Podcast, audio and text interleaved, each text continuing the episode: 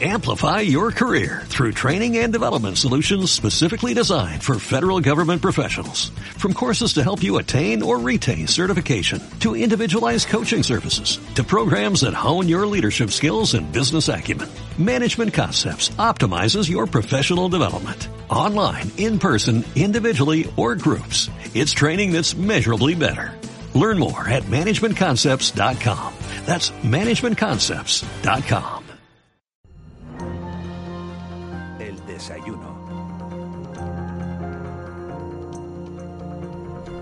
8 y 10 minutos de la mañana, tiempo ya de entrevista en de la noche al día. Estamos en la recta final del curso probablemente más difícil de la historia para la comunidad educativa. Y hoy hemos querido compartir nuestro café mañanero con Natalia Álvarez Martín, que hace unos días, la semana pasada, tomaba posesión, aunque viene trabajando desde el mes de diciembre como presidenta del Consejo Escolar de, de, Canarias. Natalia Álvarez es catedrática de secundaria en Geografía e Historia, licenciada en Filosofía y Letras por la Universidad de La Laguna, también es licenciada en Ciencias de la Información, compañera de periodismo, por tanto. Natalia Álvarez, buenos días. Gracias por aceptar nuestra invitación y por haber venido esta mañana a la radio. Buenos días, Miguel Ángel. Muchas gracias por la invitación. El Consejo Escolar de Canarias es un órgano de, de participación social de todos los sectores de, de la enseñanza no universitaria incluye 16 sectores y 54 consejeros de, de, esos colectivos. Se renueva cada cuatro años y esos 54 consejeros eligen por votación a diferencia del resto de España, a un presidente, en este caso una presidenta que luego es confirmada por el, por el presidente de, del gobierno. ¿Cuáles son, eh, Natalia Álvarez, la, las funciones concretas del, del Consejo Escolar? La función principal es el asesoramiento, a partir de la participación plural de, como has dicho, los distintos sectores eh, incluidos en la, en la educación, que es un elemento transversal. Por tanto, eh, tenemos representación tanto del aspecto más educativo, como puede ser el profesorado, las familias y el alumnado y el personal de administración y servicios, como pueden ser después toda la parte social del empresariado, de, la, de las cámaras de comercio, de la, de la patronal, de, la, de los cabildos, de los ayuntamientos, es decir, es una representación muy plural. Con lo cual, el trabajo interno es un trabajo de debate, de análisis y de propuestas concretas a la Administración en materia de educación.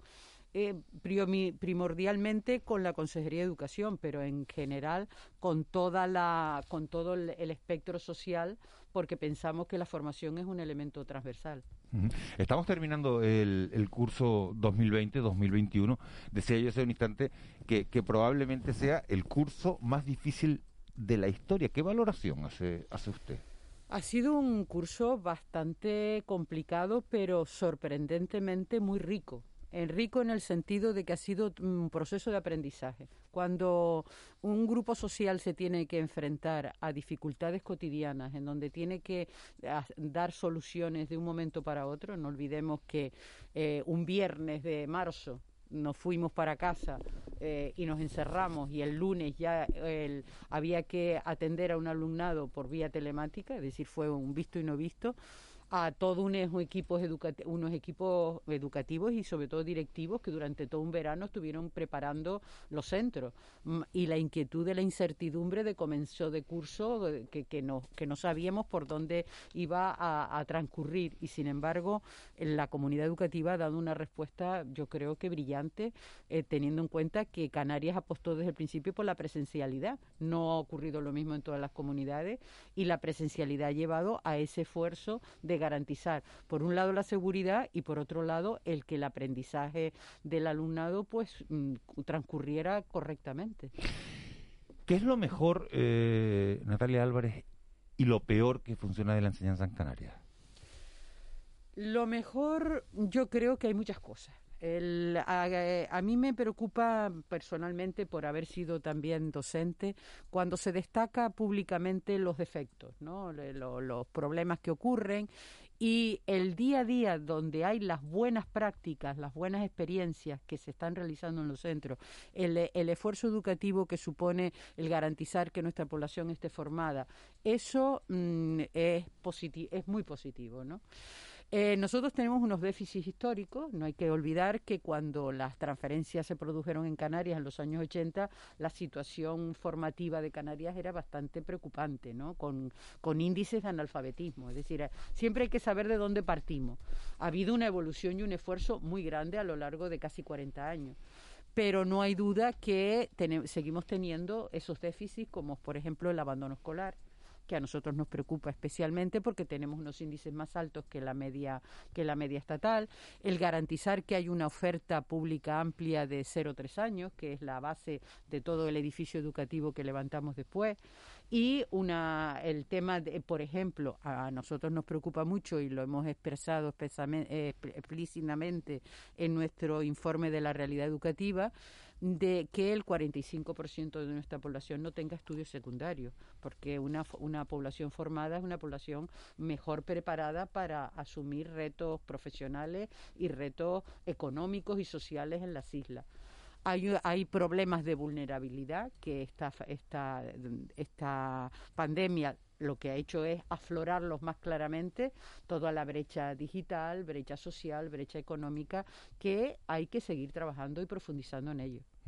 Hay una noticia de los últimos días, ayer publicaba el periódico El País, que repetir curso no va a depender solo del, del número de suspensos, sino que la decisión de si se pasa o no de curso, o si se obtiene o no el título de la ESO, la va a tomar el conjunto del equipo docente y que repetir curso solo será una medida excepcional que deberá aplicarse cuando se considere la opción más beneficiosa para la trayectoria educativa del estudiante. También podrá aprobarse el bachiller con alguna materia eh, suspendida. Usted es docente, lo ha sido durante muchos años. Eh, ¿No le parece que esto es una medida un poco discrecional? Vamos a ver, yo creo que los equipos educativos, y nosotros apoyamos desde el Consejo Escolar porque somos un órgano colegiado y debatimos, eh, los equipos educativos vienen trabajando hace mucho tiempo. Es decir, el trabajo en equipo no es un tema que se imparta, que se imponga ahora. Es un tema que viene progresivamente instaurándose en la educación, como en la sociedad en general y en el mundo, en el mundo eh, laboral, de trabajar conjuntamente y tomar decisiones colegiadas. Entonces, cuando un equipo educativo eh, eh, se, se, sienta alrededor de una mesa en una junta de, de, evaluación y toma decisiones colectivamente sobre un alumnado, no es una opinión sola la que sale, sino que es la discusión, el debate con, eh, por ejemplo, ahí juega un papel muy importante los departamentos de orientación. ¿Por qué? Porque tienen una visión de conjunto de cuáles son los perfiles de la, de la diversidad de alumnado que hay en un centro. Entonces, al tomar decisiones, se toman unas decisiones colegiadas muy importantes. El tema de los números, bueno, mm, es que a veces nos encontramos con perfiles de alumnado que no es tanto el, número como la capacidad de seguir evolucionando. Por eso, eh, todos los organismos internacionales, aunque hay debate al respecto en cuanto a los expertos, eh, dicen que España tiene un problema con tanta repetición, porque es el modelo eh, francés decimonónico que se ha mantenido en España, mientras que la propia Francia lo ha abandonado, que es el que repitiendo mejora.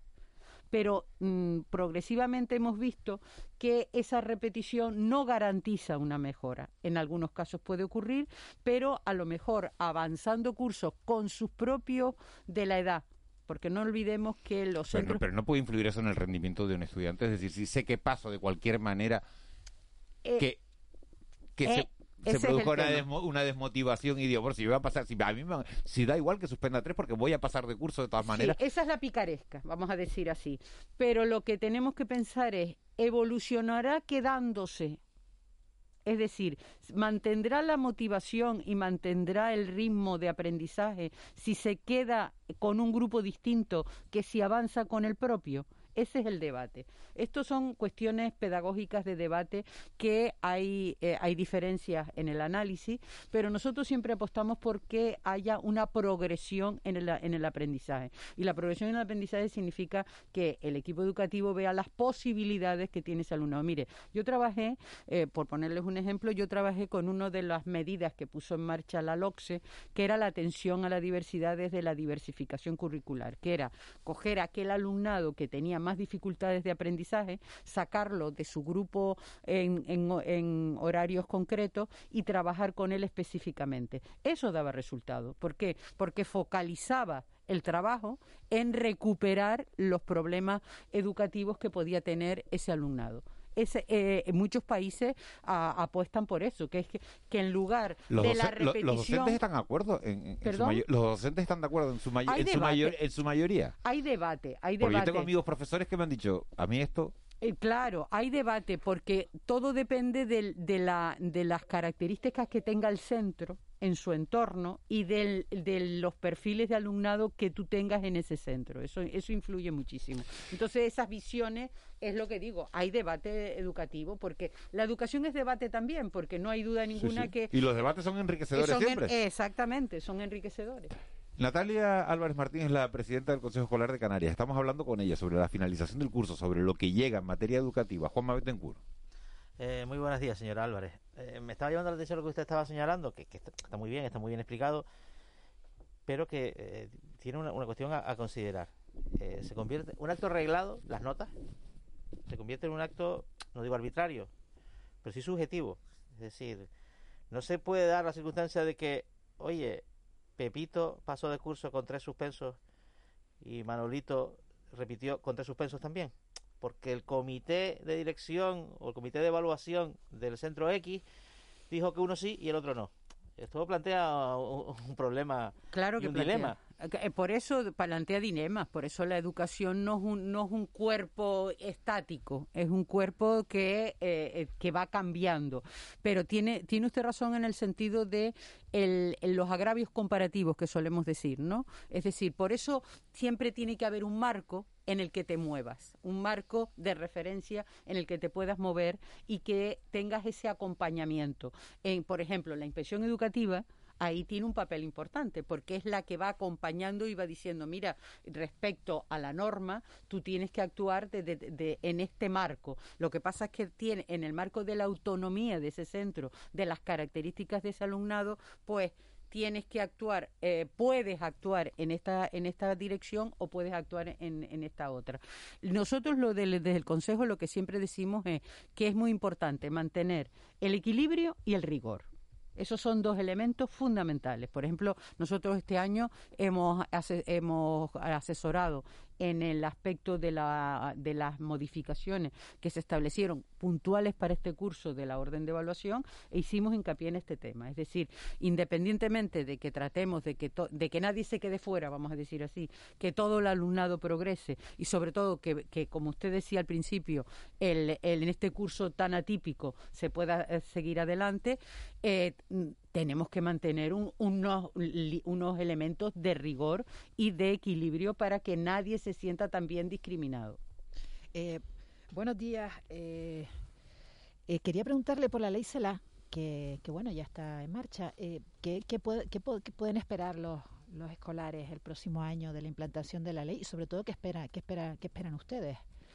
Hola, buenos días. Nosotros lo, que, lo que nos hubiera gustado como creo que le gusta le gustaría a toda la comunidad educativa, es que esta ley hubiera sido producto de un pacto de Estado. ¿Por qué? Porque los pactos garantizan estabilidad. Nosotros en su momento impulsamos un pacto educativo en Canarias y dio lugar a la ley que tenemos, la ley nuestra, la ley canaria. Entonces, a nosotros nos hubiera gustado que ese proceso hubiera sido igual en el, en el Estado. Nosotros en su momento, cuando estaba el señor Gabilondo, eh, fuimos de los consejos activos en hacer propuestas al, al posible pacto que pudo haberse firmado en la época del ministro Gabilondo. Esto no fue posible y ahora nos volvemos a encontrar con este vaivén de leyes que, preocupa. Preocupa, yo, eh, nosotros pensamos por varias cuestiones. No solamente es que preocupe porque políticamente no se llegue a acuerdo, preocupa sobre todo porque eh, el, el profesorado, la comunidad educativa, nota inseguridad y, una y, y si bien, como decíamos antes, la educación es debate, la educación puede ser flexible porque hay una sociedad en movimiento, una sociedad en evolución, por otra parte, dar seguridad en cuanto a cierta estabilidad en el tiempo, en un marco, por lo menos un marco de estabilidad, en donde se puedan ir introduciendo cambios en función de las necesidades, es muy importante. Y esto no está ocurriendo con las leyes. En la ley CELA, nosotros lo que estamos esperando ahora, nosotros en estos momentos estamos trabajando con la programación que nos ha presentado la Consejería de Educación para el curso 21-22. Estamos con borradores internos de debate, como son- Cuéntelo. ¿Eh? Cuéntelo.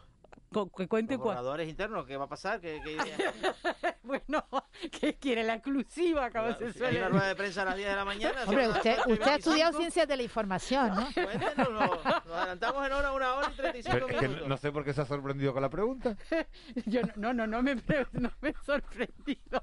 Todo lo, todo lo contrario. Lo que quiero decir es que estamos justo trabajando en la programación que presenta la consejería. Y la consejería, una de las cosas que nos ha dicho es que su objetivo, ellos han presentado siete ejes en esa programación. Y entonces, eh, uno de los objetivos que nos han dicho, o de las metas, es terminar con las propuestas de la ley canaria. Porque la ley canaria mm, a veces pasa como desapercibida y tiene propuestas muy interesantes. Por que en ejemplo. que en algún, eh, por ejemplo, todo el capítulo dedicado a atención a la diversidad es de las más progresistas de España en este tema. De hecho, ahora lo- muchas de las cosas que plantea la, la denominada ley CELA, la LONLOE, ya estaban recogidas en la ley canaria. Es decir, con lo cual hemos, nos hemos adelantado al resto, del, al resto del Estado. Pero es que además esa LONLOE tiene que llevar lo que es en lo que se llama el desarrollo autonómico. Es decir, ahora nosotros entramos en el curso próximo en todo lo que son decretos y órdenes a nivel autonómico que desarrollan y concretan la ley. Y eso es lo que a nosotros nos parece más interesante. La filosofía son las líneas generales, las que aparecen en la ley, pero después lo interesante es cómo eso se desarrolla a nivel local, teniendo en cuenta que tenemos un 35% de, de, de, de, de posibilidades de actuación. Pero señora Álvarez, vamos a ver, eh, insisto, eh, la consejera Manuel Armas va a dar una rueda de prensa a las 10 donde va a hablar del próximo curso. Por ejemplo, y hay una cuestión que está sobre la mesa claramente, las ratios, ¿no? Sí. Las ratios de, de alumnos por aula, que claro, que todo el mundo se quedó encantado, porque con la pandemia, bueno, es como hacer de la necesidad virtud. Eh, Dos mil profesores. Exactamente, se produjo la recomendación del Consejo Escolar en este sentido, ¿por dónde iría? Habría que mantener las ratios de la pandemia en una situación de pospandemia, lo cual, bueno, desde luego, supondría una, un- una mejora en general del contexto de las aulas. Habría que mantener esos profesores a través de qué cause. Vamos a ver. Habría que mantener las plazas, pero otros profesores distintos que nos fueran esos. Nosotros lo que lo que queremos es sobre todo calidad y la calidad supone eh, r- eh, mejoran las ratios. Eh, hay un momento en que, y, eh, que la inversión tiene que tener ese mínimo que plantea la ley canaria del 5%, pero lo ideal es irnos acercando a la media europea. Eso por una parte. Inversión significa recursos y dentro de los recursos están los recursos humanos. Si con lo que hemos aprendido de esta pandemia, con el esfuerzo inversor que se ha hecho en esta pandemia, se puede mantener en el tiempo, con los ingresos correspondientes que pueda tener la Hacienda Canaria, teniendo en cuenta que la educación para nosotros es un pilar fundamental y que garantiza la formación de la población, para nosotros es lo ideal y desde luego mantener las ratios bajas es, mm, es calidad, porque en una ratio baja tú puedes atender la diversidad de alumnado que tienes en el aula y puedes personalizar la enseñanza, que es uno de los grandes retos de este siglo, personalizar la enseñanza y eh, trabajar colectivamente, pero al mismo tiempo eh, g- dándole a cada, a cada perfil lo que necesita. En, en esto que está hablando de personalizar la enseñanza, eh, entra eh, uno de los grandes problemas que tenemos en Canarias, que es la desigualdad social. Pues yo le quería preguntar cómo se refleja la desigualdad social en la escuela y qué puede hacer la escuela para eh, aminorar esta desigualdad, porque claro, no es lo mismo eh, un estudiante que en su casa eh, es una familia pues convencional, con, con unos ingresos medios, a una a un estudiante que viene de, un, de una familia pues desestructurada, eh, con problemas económicos, en fin, que le voy a decir que usted no sepa, ¿no? Sí, Este asunto. Desgraciadamente es así, ¿no? La, la escuela es un elemento, o ha sido considerado tradicionalmente un elemento de promoción social. Y nosotros nos gustaría que siguiera siendo eh, ese, ese motor de promoción social que necesita toda sociedad. Lo que pasa es que ah, hay una vulnerabilidad que hay que atender no solamente desde la escuela, sino de forma transversal, es decir, acciones diversas porque tenemos la atención al menor, por ejemplo, ayer se hablaba de la atención temprana, ¿no? De, de, los niños y niñas que necesitan una atención temprana por un problema de desarrollo entre los 0 y 6 años. Bueno, pues ahí tenemos una actuación que no solamente descansa sobre la escuela, sino que tiene una parte social muy importante. La OCDE dice que por cada euro que invertimos en educación son 10 euros que nos ahorramos en, en elementos sociosanitarios. Bueno, pues esa es, la, esa es la parte de la escuela, es decir, el, el, el, ir consiguiendo que esos desajustes sociales y económicos podamos irlos superando. Señora Álvarez, eh, ¿en qué ha cambiado el alumnado de hoy con respecto al de hace 30 años, cuando estudiábamos muchos de los que estamos a este lado del micrófono con los que están eh, en el otro lado? ¿En qué ha cambiado? Bueno, solo decirles que los que en aquella época eran alumnos hoy son padres. Ya con eso es un cambio radical, es decir... Pues me refiero a la actitud dentro del aula, a, un poco a, esa parte, ¿no? Eh, ha habido un cambio muy grande porque la sociedad también ha cambiado muchísimo. Entonces, todo el tema de, de nuevas, mm, nuevas actitudes, nuevos instrumentos, el, todo el tema de, la, de las ¿Es más difícil ser profesor hoy que hace 30 años? Yo no creo que sea más difícil, es distinto. Es distinto.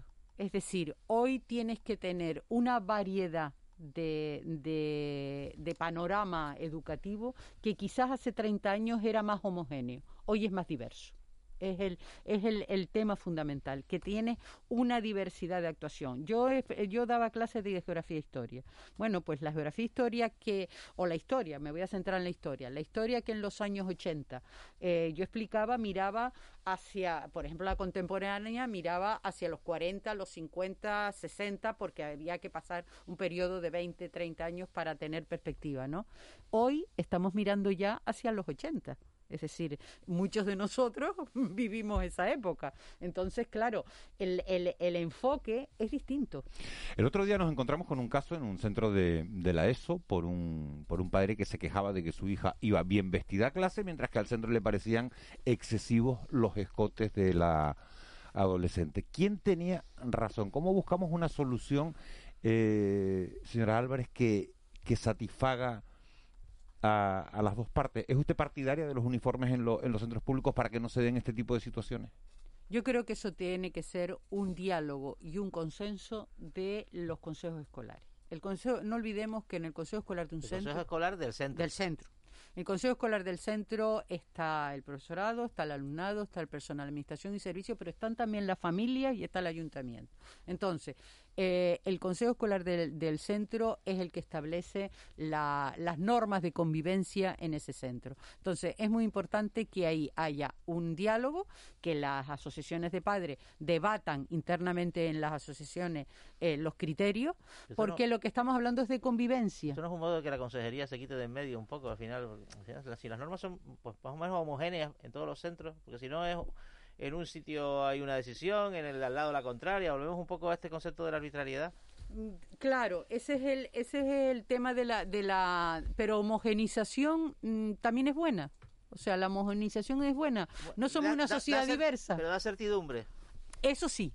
Eso puede dar certidumbre en cuanto a eh, criterios de seguridad, pero lo que tenemos claro es que un centro en su entorno tiene una, una, una, base social que se manifiesta dentro del centro. Y entonces se manifiesta con esas normas que se pueden acordar. Si ese centro acuerda, como han acordado muchos, tener uniforme, yo no tengo nada, y, nosotros no tenemos nada en contra de que haya uniformes si es un acuerdo que toma ese centro. Claro, lo decía simplemente como, como manera de, de, tratar de terminar con, ese tipo de... Un poco lo que pasa con esto, lo que le pregunta Miguel Ángel, también un poco, si, problemas como ese, que si se puede ir con un topo no a clase, no, no somos capaces de resolverlo, bueno, ya de los grandes problemas de la educación ni hablamos, señora Álvarez.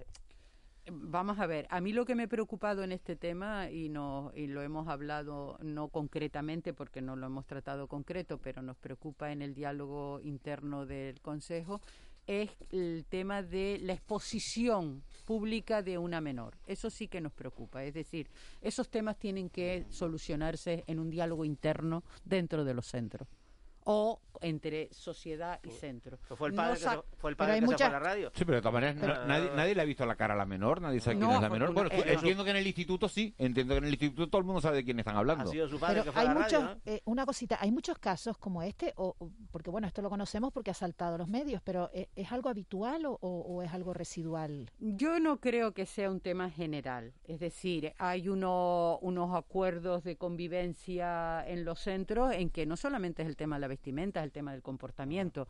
Porque, en definitiva, en un centro no solamente se está impartiendo conocimiento, se está educando. Cuando yo a un alumno o alumna le llamaba la atención porque tiraba un papel al suelo o porque no respetaba el turno de palabra de un compañero en el aula, estoy educando o estaba educando no solamente para ese momento concreto, sino para su actuación en la vida cotidiana. Eh, ese, ese es el reflejo social que nosotros creemos que debe tener la escuela con mayúsculas.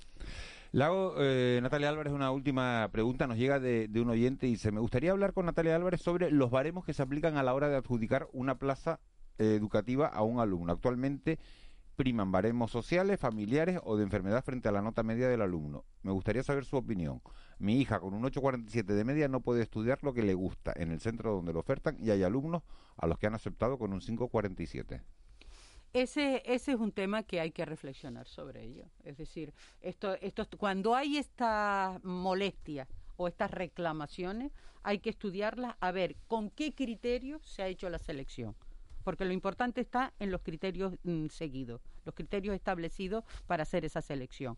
Si hay que modificar o mejorar, sobre todo mejorar, los criterios de selección para entrar en un centro, pues debe de hacerse, porque uno de los problemas que estamos detectando es sobre todo en los ciclos de formación profesional, ¿no? Porque hay determinados ciclos con mucha demanda y la oferta no es capaz de responder a la demanda que se plantea. Y eso puede llevar a que notas altas no entren en determinados ¿Le decimos que se ponga en contacto con el Consejo Escolar de Canarias? por mí no hay problema en escuchar. Nosotros estamos abiertos a la sociedad a escuchar todas las Ah, propuestas. De hecho, tenemos relaciones con grupos, con instituciones, porque lo que sí me gustaría que quedara la idea clara en nuestros oyentes es que el Consejo está abierto a la sociedad canaria y escucha a la sociedad canaria y en la medida de lo posible eso lo revierte en, aco- en consejos a las administraciones o a la administración educativa y espera que la administración educativa la escuche. Pues ya lo sabe nuestra, nuestra oyente que nos ha escrito. Última pregunta de la mañana, 8 y 36. Raúl García, buenos días. Don Miguel Ángel Juan y muy buenos días. Tiene usted a Natalia Álvarez, presidenta del Consejo Escolar de Canarias. Un a placer. su- A su, disposición eh, radiofónicamente. Le voy a dar el, Muchas gracias. le voy a dar el paso de, de- de- del pase este de gol a Marita Escalerita, natural de la isla de Gran Canaria, concretamente como su propio nombre indica, Escalerita Marita, ahí tiene Natalia. Buenos días. Hola, buenos, buenos, buenos días Natalia, soy Marita Escalerita de Las Palmas de Gran Canaria. Ponme la música, por favor, para hablar esto. Yo soy una madre de un niño, una criatura, Natalia, que no es malo, sino es travieso, ¿sabes? Él no es malo, porque malos son los niños de hoy en día, que tienen la... ma- Marita, la- Marita, aclare la edad del niño. Bueno, él tiene ahora 32, pero yo quiero irme al pasado, porque usted fue profesora de historia, ¿verdad, Natalia? Sí, sí. Dice, yo me remonto a la historia de mi hijo. Marita, tenemos que, ir al, tenemos que ir grano, Marita. No, pero esto es importante, mi hijo es importante. Y ella ha dicho por la radio que ellas están abiertas a escuchar a la sociedad. Y yo soy sociedad. Natalia, yo creo que todo lo que le ha pasado a mi hijo proviene de una profesora que le dio historia en su momento y le dijo palabras textuales, ojo a esto, mitad de la clase, déjate de historia. Le dijo eso. Y a partir de ese momento cambió todo. Entonces, a mí me gustaría, si existe la manera, Roque, ven un momento. Lo somos. Está la profe de historia, Natalia. Le pasa a mi hijo, ¿de acuerdo? Roque. Hola, buenos días. Hola, buenos días. ¿Quién es? ¿Quién es?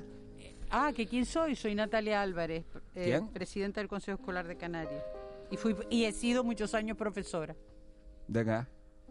de geografía e historia.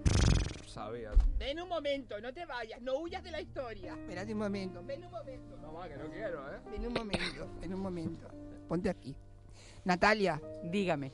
¿Quiénes fueron los reyes católicos? Escucha esto, escúchalo. Uy, no nos remontamos poco. a- a- irnos al siglo XV es un poco complicado. Pero la de Aragón, ¿quién era? La de Castilla. O sea, ve como porque ahí empezó a fallar la historia y de ahí para adelante todo se giró. Entonces era Fernando el, el Hermoso y Manuel. No, Manuel Hermoso no. Roque, Eh, Roque, déjalo. es que estoy arreglando mi vida, Miguel. Roque, déjalo.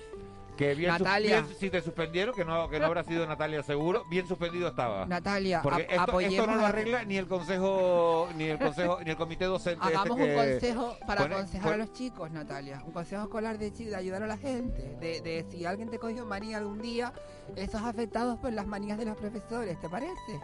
Un área, una parcela. ¿Eso, es una leyenda urbana o es verdad? ¿Los profesores cogen manía? Eso es verdad, amiga, eso es verdad. te van Bueno, a decir sé- que no, Bueno, pero es verdad. bueno, ¿eh? Bueno, bueno. Humanos somos y en el Ah. camino andamos, que decía el poeta. Agüita, agüita, lo que acaba de decir la presidenta del Consejo Escolar por la radio, que lo vi yo, dice, eh, son, lo fácil hubiese sido, ¿no? Que va, eso son tonterías los pibitos, tal. no, no, humanos somos Hombre, claro, y- claro, claro, En el porque la camino en el camino nos encontraremos. Roque, Ah, Roque, no, nos vemos, que tenemos que dejar aquí ya. No, pero la quédate con el titular de la noticia, lo- todo lo que ha Sí, dicho, sí, sí, este es el titular, los Ah, vale, profesores vale. le cogen manía a los alumnos, lo dicho No aprobaste historia y nos vas a poner el titular de la entrevista. Natalia, te llamo después, Natalia, ¿vale? Muchas Tengo muchas gracias. cosas que hablar contigo, mi Muchas niña gracias. Gracias, Adiós. presidenta. Bravo. Natalia Álvarez Martín, presidenta del Consejo Escolar de Canarias. Muchísimas gracias por haber venido de la noche al día. Muchísimas gracias. Muchas por haber gracias a la- ustedes y saben que el Consejo siempre está dispuesto a la comunicación. Unas clases particulares a Roque ahí que, que las está reclamando.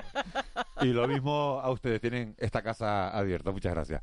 8 y 40, unos consejos publicitarios y nos metemos enseguida en tiempo de mentidero, en tiempo de tertulia. De la noche al día, Canarias Radio.